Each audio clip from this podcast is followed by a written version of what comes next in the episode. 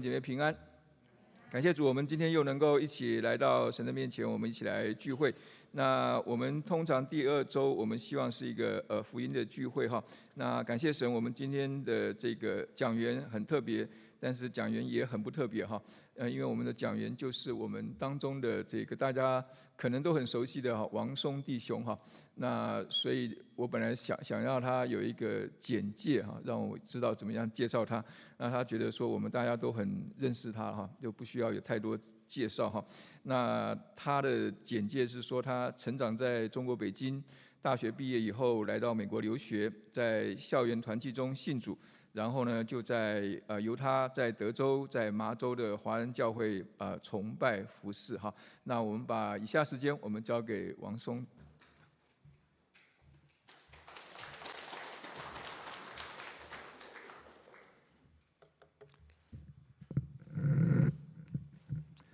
弟兄姐妹平安。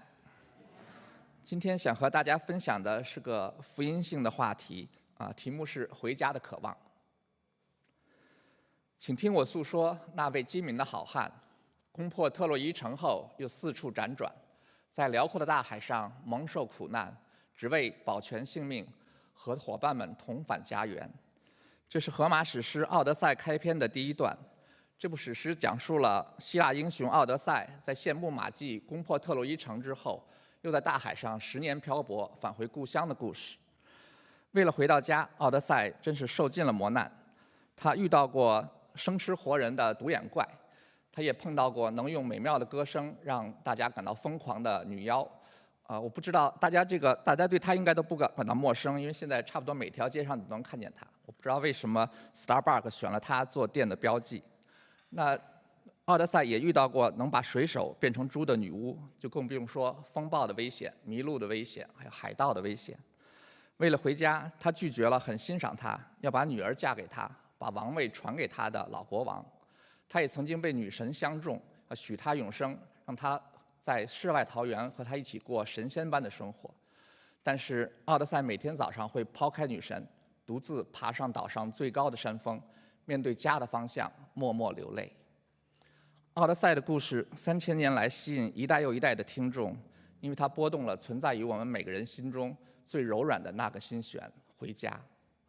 对家的渴望是人类不分种族、不分年代最共通的经验。我们中国的古人同样留下了无数思乡的美丽诗句：“乡书何处达？归雁洛阳边。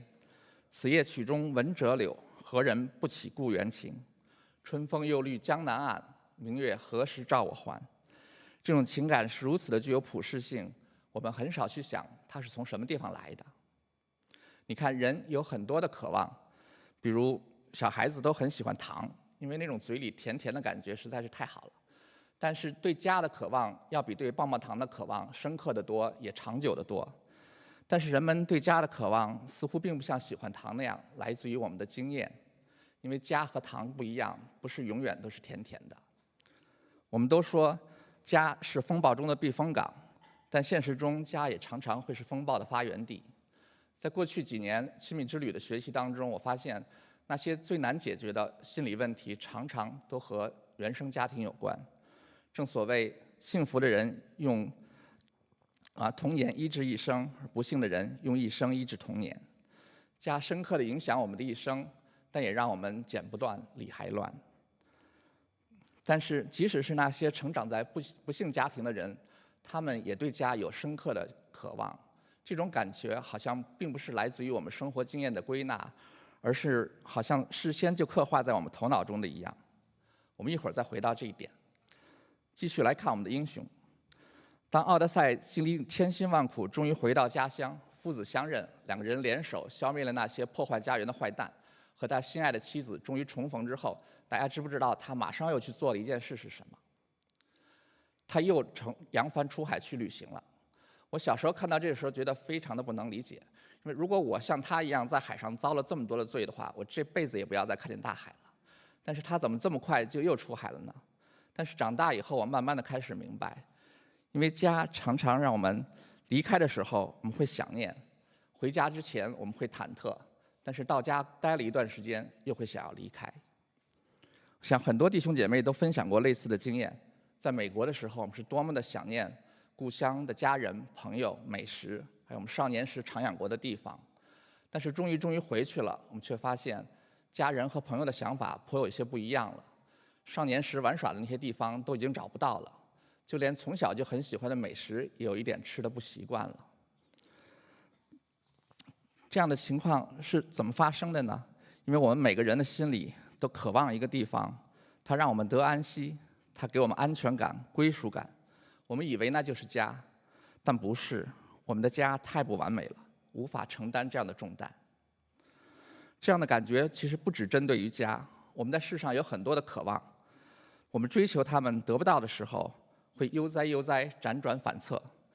但更糟的是，得到以后，总是会不可避免的从喜悦变成熟悉，又从熟悉变成失落、失望。就像张爱玲说的：“当你追求红玫瑰的时候，它会从心头的朱砂痣变成墙上的蚊子血。”当你转过头去追求白玫瑰的时候，它又会从床前的明月光变成衣襟上的白米粒。我小的时候读《一千零一夜》，发现很多的故事结尾有一个固定的模式。他说：“某某与某某从此幸福的生活在一起，直到白发千古。”后来来到美国，我找的英文版，知道这句话翻译成 “happily ever after”。我觉得这句话很酷，所以我同事朋友结婚的时候，我通常会在卡片上写祝他们 “happily ever after”。因为这个话有一种一种终局的感觉，就是在此之前，他们经历了很多很多的磨难，但是从现在开始，他们就 happily ever after 了。那小时候读到这里的时候，我就觉得啊很放心了，我就不再替他们操心了。但是长大以后，我养养成了 critical thinking 的坏习惯，所以我就总会想七想八，会想 what happened after happily ever after？我想如果他们没有了那些困难，他们的生活会不会变得很枯燥？那么，如果一个人真的有可能永远不再接受苦难吗？也许 “happily ever after” 就像我们写在卡片上的许多其他的话，像“青春永驻”“万事如意”一样，都是一些我们其实并不相信的东西。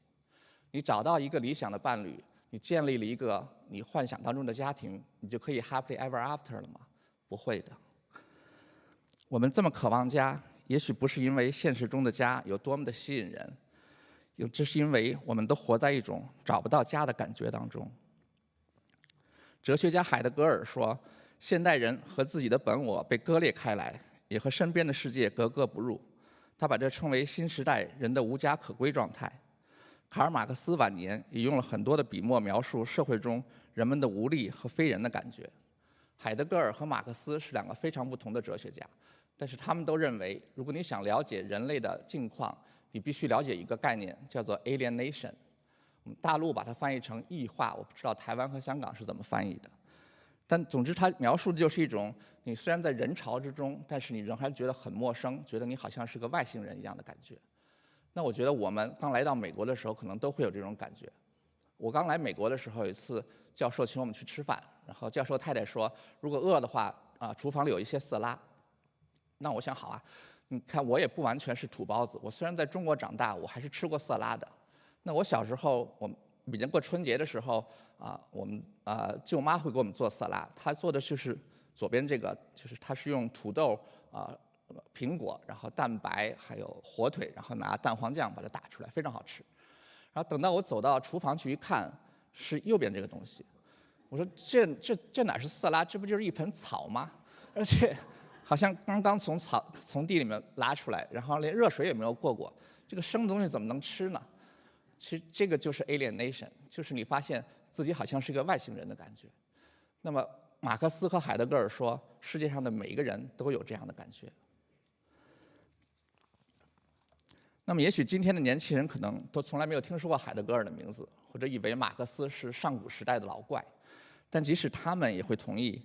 人类从没有像今天这样紧密的和他人联系在一起，但也从来没有像今天这样的感到孤独。我们认识不少万里之外的人，但是我们不太认识住在同一条街上的邻居。我们随时可以和加州、澳洲、啊欧洲、苏州的同事一起聊工作，唯一需要考虑的就是现在是不是他睡觉的时间。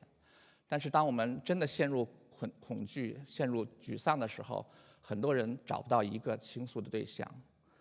所以，技术的进步并不能帮助我们解决这种丢了家的感觉。在圣经里，神把以色列人从埃及为奴之地解救出来，带领他们来到应许之地。他们到了应许之地，就 happily ever after 了吗？没有。我一直都觉得《史诗记》里记载的是圣经里人心最黑暗、最失败的一段历史。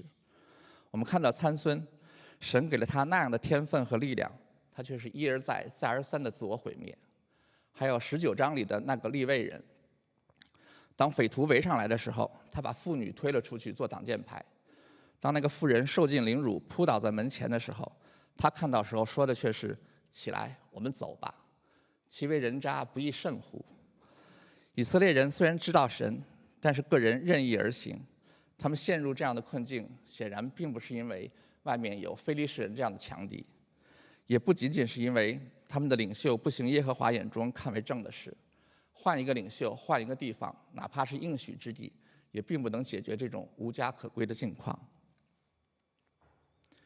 Alienation 还有一层含义，就是我们身边的世界无法支持我们，无法成全我们。就好像我们去深海潜水，如果我们不带氧气罐、不穿潜水服，我们马上身体就会被压垮。那么，当我们回到路上的时候，我们是不是就到家了呢？没有。虽然我们的身体不会立刻像在深海中那样被压垮，但是它仍然会慢慢的、逐渐的破损、朽坏。是的，我说的是死亡。每个人都会死。死亡是一个我们不愿意面对、不知道如何面对，却发现自己越来越经常的要面对的一件事。现代人活得越来越长，使我们可以有更长的时间不必去思考死亡的问题。但是在古代，死亡是人类生存经验当中一个不可或缺的环节。古代的哲学，这这这对死亡是一个核心问题。像柏拉图说，哲学就是训练我们如何死亡。每一代的哲学家都必须要提出一个应对死亡的方法。我们当代社会最流行的一个主流想法大概是这样的：死亡是生命自然不可或缺的一部分。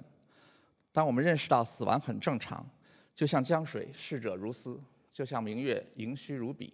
当我们发现明白了死亡的真死生的真道，我们就不会再感到悲哀。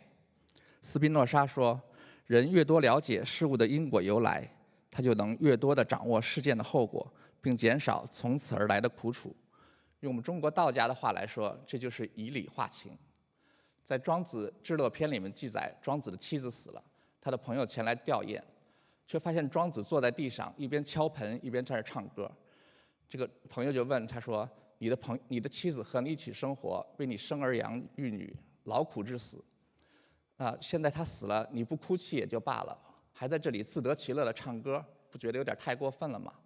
庄子说：“人之生死就好像气之聚散，就和春去秋来、四季变换一样。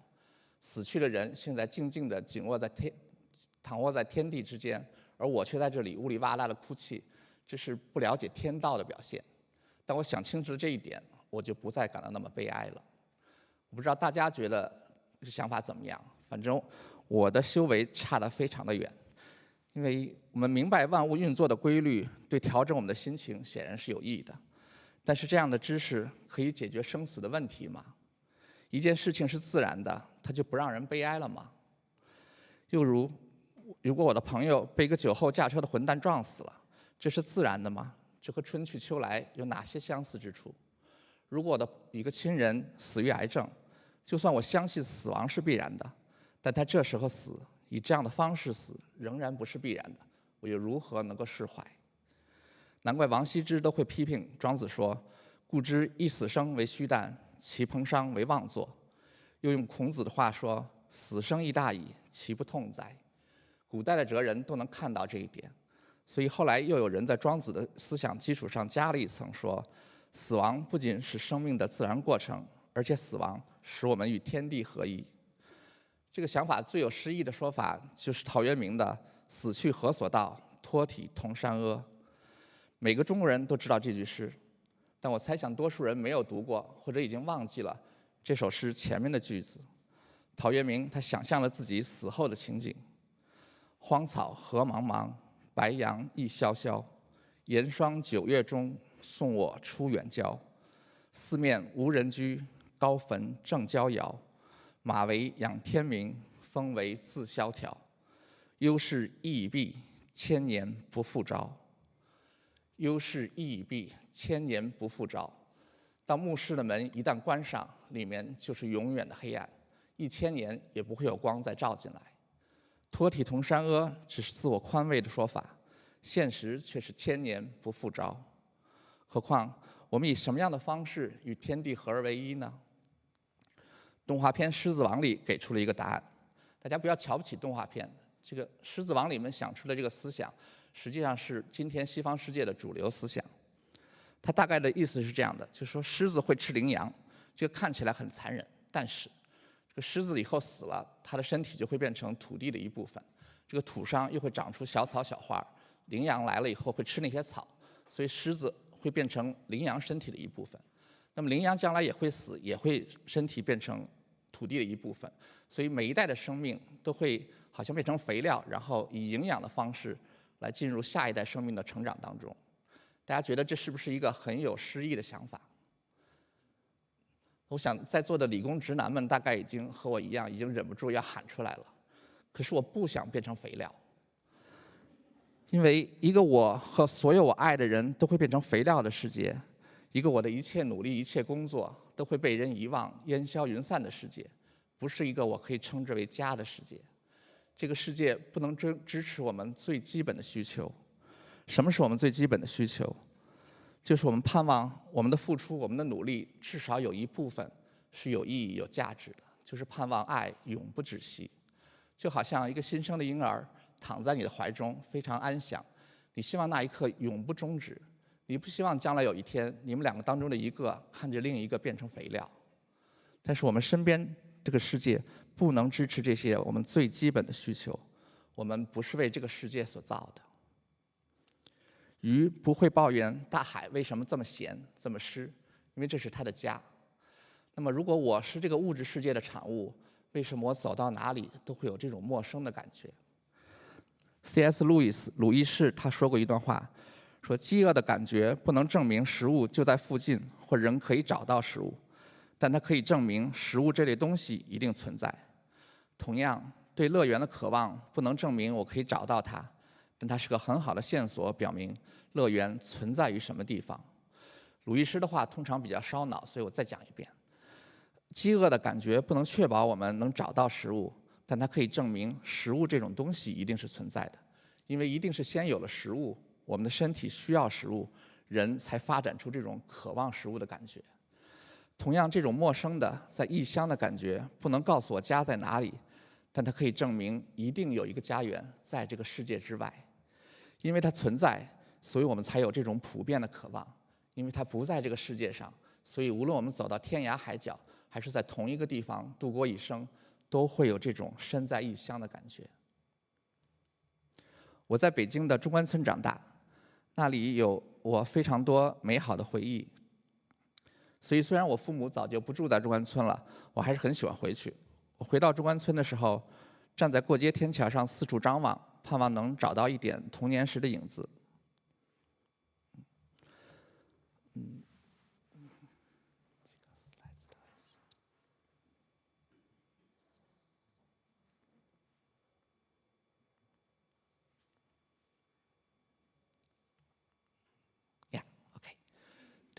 这条路，这条路就是我以前和同学一起啊，每天骑着车上学啊，上学回家的路。那时候天总是很蓝，那时候的日子过得总是很慢。但是现在那里已经变成全世界最拥堵的道路之一了。那时候路边有一个糕点铺，我虽然口袋里从来没有足够的钱可以进去买一块蛋糕，但是每次路过我都会放慢脚步，使劲的吸一吸里面飘出来的香气。因为那是少年时最甜的一种回忆，但是现在那里已经是非常奢华，但也非常陌生的 shopping mall 了。古人说“怀旧空吟闻笛赋，稻香翻是烂柯人”，大概说的就是这种感觉吧。但不仅是那些改变的地方让我找不到家，在中关村的深处，我小学的后面有一块小区，和三十几年前几乎还是一模一样，路还是那么窄，楼还是那么旧。但是当我走在那里的时候，还是有一种强烈的陌生感。记忆的样子没有变，记忆的味道变了。我想我不是唯一一个有这种感觉的人。为什么会这样？圣经给了我们一些线索。我们记忆中的那个家园，我们其实从来没有去过。我们以为是我们自己独有的对家园的回忆，其实是我们人类共有的集体回忆。那是对伊甸园的回忆，对神的回忆。诗篇九十篇说：“神是我们世世代代的居所，神是我们的家，是我们真正渴望的家园。”我们都还存有对那个家的回忆，但是我们已经失去了它。只有那个家会让我们回去了就不想再离开，只有那里让我们不觉得陌生，不感到惧怕，在那里才能满足我们最深刻的需求：被爱、被接纳。在那里，神会纠正一切的错，弥补一切的遗憾。我们虽然不会与天地合一，但是我们可以以儿女的身份和造天地的主在那里永享福乐。那里是我们终于可以 happily ever after 的地方。我们都渴望回家，但不是认识到我们身在异乡，有了回家的渴望就可以回得去的。我们先要知道我们是怎么失去这个家园的。圣经说，罪使我们与家隔绝。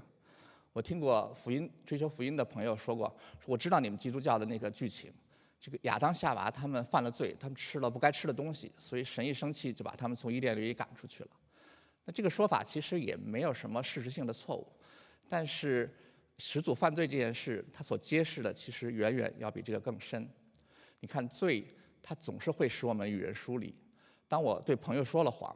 我们两个人之间立刻就开始有了距离，我在他面前要小心翼翼，因为一不留神，谎言就可能会被揭穿。那么，如果我对孩子发了火，父子之间立刻就会产生距离，他心里有什么话就不会再愿意跟我讲。各式各样的罪都会自动把我们和旁人、和世界、和真相、和神拉开距离，罪使我们与家越来越远。鲁伊诗写过一本书，叫做《梦幻巴士》，英文叫《The Great Divorce》。他一开篇就描写了地狱的景象，在书里的地狱其实蛮像我们住的这些 suburban town，大家都有自己的房子，老朋友还可以聚在一起打麻将，总之就是不少不信的朋友，他们希望地狱的样子。但是在这个没有神，每个人都把自己放在中心位置的地方，再好玩的游戏也会有厌倦的一天，再老的朋友也会有吵翻的一天，所以地狱里的人慢慢的和人吵翻了就搬家。越来越和众人搬得越远，越来越和世界疏离。声明一下，我在这里不是在鼓吹鲁伊师的神学。那么地狱里到底是硫磺火湖还是有麻将桌？这个问题我们可以交给神学家们去讨论。但是鲁伊师这个关于地狱的预言，很准确地揭示了罪的后果。罪使我们与世界隔离，罪使我们就算有一座房子，也还是没有归属感。地狱里什么样我不知道。但是如果一个人想在尘世间，想在他的生活当中创造地狱，那其实一点也不难。他只要把自己的利益放在所有人的利益之上，用自己的观点去衡量一切的观点，然后牢牢记住别人对不起他的每一件小事，他一定可以成功。你看，罪不是违反道德律的问题，罪是优先次序的问题。谁在我的心中居首位？是我们自己还是神？谁是我以为珍宝的？是天堂还是尘世？就像书里所说的，人若选择了尘世而非天堂，终将发现尘世一向都只是地狱的一部分；而尘世若被置于天堂之次，则一开始就会是天堂一角。为什么很多人说我没有任何不良嗜好，我努力追求造福社会、关爱家庭、保护身体，这些都是好的东西？为什么我仍会觉得错过了很多？答案就是，因为你追求的都是 second best，你错过了那个最好的东西。所以常常会表现为不道德的行为，但是它对我们的影响其实远远比那个更深。法国的哲学家保罗·萨特他写过一个故事，有一个人独自在一个房间里，他可以通过门上的一个小小的钥匙孔，看到旁边那个房间里人们的行为。他觉得这样很爽，因为那些人都不能隐藏他们所做的。这给他一种很有权利的感觉，而他自己本身却是在隐藏的，这样让他觉得很安全。之后突然他听见背后有个响声，他回头一看，发现身后的墙上也有一扇门，门上也有一个小小的钥匙孔，所以显然有人在通过那个钥匙孔在观察他。一瞬间他就觉得非常的沮丧，非常的愤怒，因为他不被观察的观察被别人的观察给打破了。我们都希望能看到关于别人的真相，但是比这个欲望更强的是，我们都不希望把自己的一切真相都给别人看。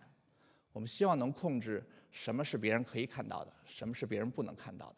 我们非常不喜欢那种赤裸的感觉。所以萨特说，这是他拒绝神的一个原因，因为他不能容忍一个每时每刻都看见他的神。但是萨特他没有解释为什么我们所有人都这么的不喜欢被别人没有约束的观察。毕竟，如果我们没做什么见不得人的事，就没有什么好隐藏、好惧怕的。但是。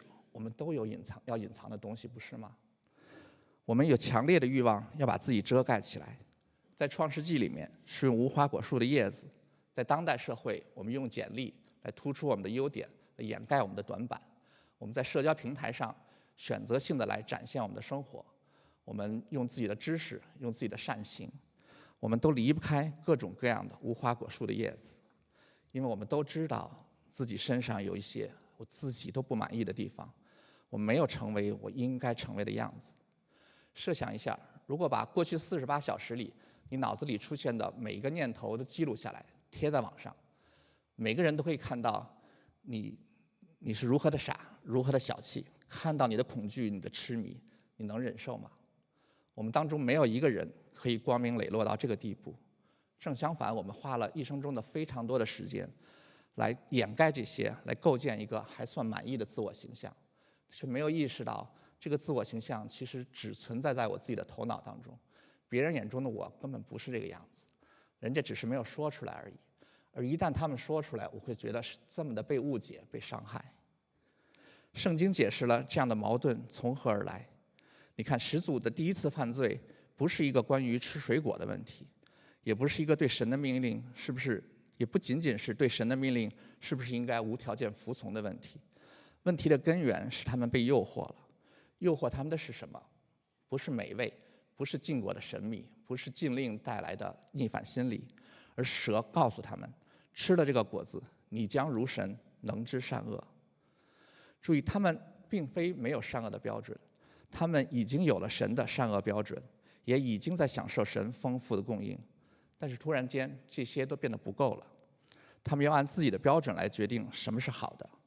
真相也不再能让他们满足，他们希望能够控制什么是别人可以看到的。那么亚当夏娃获得这个新的智慧以后，他们的第一个发现是什么呢？是两个人都赤身露体。本来夫妻之间是没有什么需要隐瞒的，可是忽然之间，彼此的身体变得很扎眼睛了。因为现在何为美，何为丑，每个人有了不同的标准，真相已经不能再使我们达成一致。因为你有你的真相，我有我的真相。这样的冲突在夫妻之间发现，但其实它也发生在人和神之间。他们开始躲避耶和华的面。当人不再把神放在首位，而要以自己为中心的时候，当他们追求的不再是真相，而是修饰真相的智慧的时候，人和神之间就不可避免的要发生冲突。所以他们需要和神保持距离。神从主人变成了敌人，从父亲变成了法官。这就是为什么我们即使从没有干过伤天害理的事，我们还是要和神疏离的原因。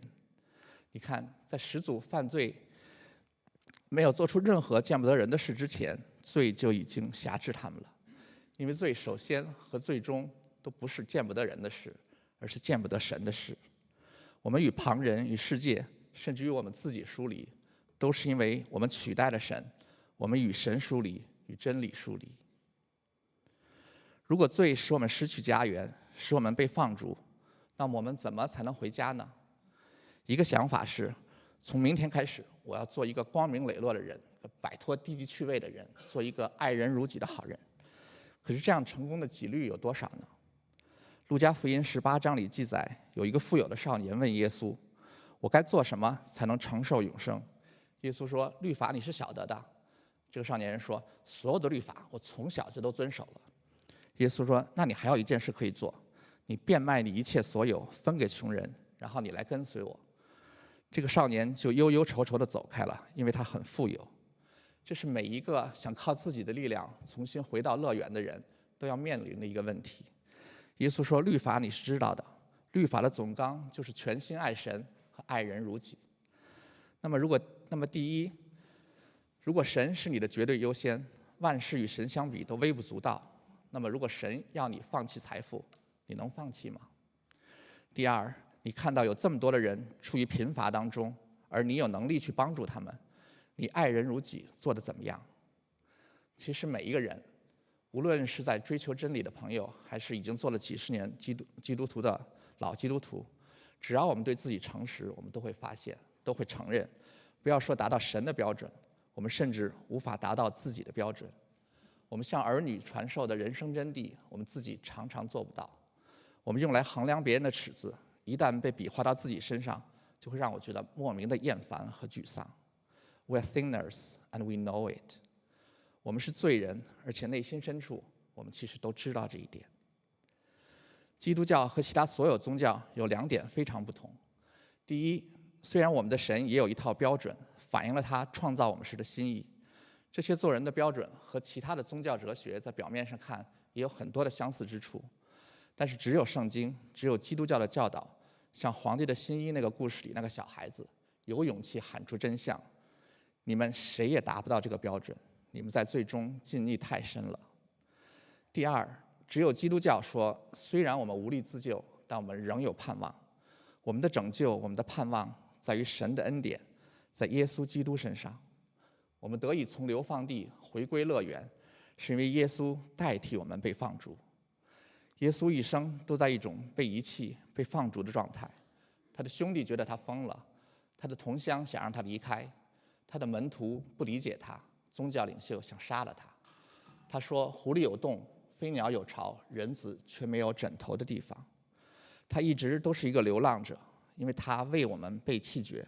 为我们被放逐，他是终极的替罪羔羊。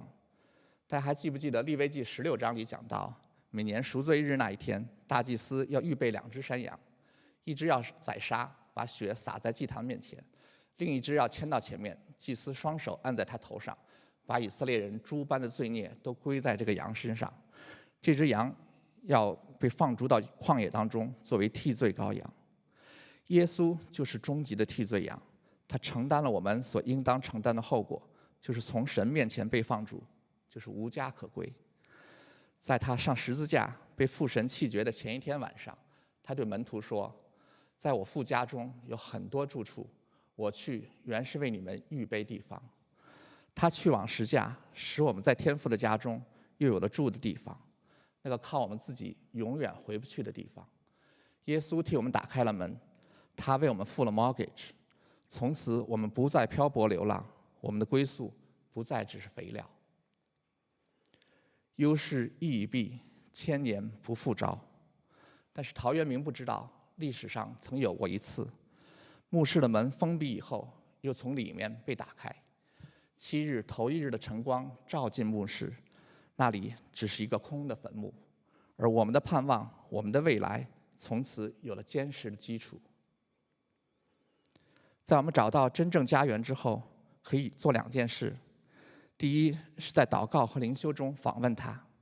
虽然我们仍住在尘世，和一切造物之造物被造之物一样叹息劳苦，但是神的儿女有这样的特权：我们可以借着圣灵瞥见天家的荣美，可以经历神的同在，听到他的说：“你属于我，我永不撇下你。”如果我们的祷告能从神，你给我这个，给我那个。神，我这里很疼，那里有缺乏。如果我们能进一步能够看到主耶稣已经为我们所成就、为我们所牺牲的，如果我们能够发现，虽然我的身体还有很多病痛，虽然这个世界上还有疫情肆虐，但那最大的疾病他已经替我们医治了，那永远的死亡他已经替我们挪开了。虽然我生生活中还有很多匮乏，还背着重重的房贷，但是那最大的欠款。他已经替我还清了，而我的未来有多少新的可能性，现在被他打开。又比如，如果我们每周不只是周五晚上团契唱三首歌，周日上午再唱四首；如果我们每天都在赞美中经历神，在音乐中让我们的灵与耶稣一起在蓝天中翱翔，你将偶尔可以瞥见那个我们朝思暮想的家。这样的看见，哪怕只是惊鸿一瞥，也可以给我们别处没有的力量。和眼光。就像刚才我们在诗歌里唱的，在救主荣耀恩典大光中，世上事必要显为虚空。第二，我们可以为我们的新家做准备。古人说：“新牧者必堂观，心欲者必振翼。”当我们有了这样的新身份，当我们拿到那个我们一生都在追求的新家的钥匙，我们也会有不同的动力、不同的目标来过我们眼下的生活。神的威严、神的圣洁。不再只是震撼我们，让我们觉得渺小，他的爱和牺牲也融化我们。神的旨意不再是一堆繁琐的推条，让我不得不遵守来讨好天上那个大而可畏的神。他们变成我想要做的事。打个比方，如果小时候你的父母或者长大以后你的老板让你做一件你不想做的事，你或者一口回绝，或者心不甘情不愿的做了，然后跟朋友讲说听话顺服真是非常难。但是如果你在热恋当中，如果你的爱人想让你做一件事，甚至他没有开口，只是你想到这样做会让他开心，你就会去做，而且你做的时候不会说，不会想到说我现在是在操练顺服，没有，你一边做一边高兴的不得了。为什么会这样？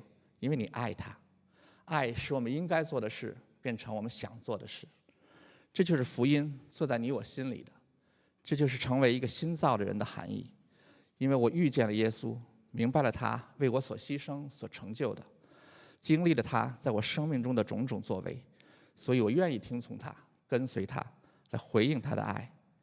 就像张 Newton 的赞美诗里所唱的一样：“Our pleasure and our duty, though opposite before, since we have seen His beauty, are drawn to part no more。”我们的责任和我们的喜乐从前彼此对立。但自从我们认识了他的荣美，二者便成为一体，不再分离。我们一起祷告：爱我们的主，无论我们身在何处，提醒我们，你唯有你是我们永恒的居所，是我们平安归属的源头。祝福我们今天称为称之为家的地方，祝福我们的亲人、我们的教会、我们身边的朋友，让我们为此有一颗感恩的心。也赐给我们坚定的信，跟随你圣灵的呼召，被你的居所吸引，可想耶和华的愿语，在回家的路上永不失脚，永不偏离。感谢祷告，奉主耶稣基督圣名。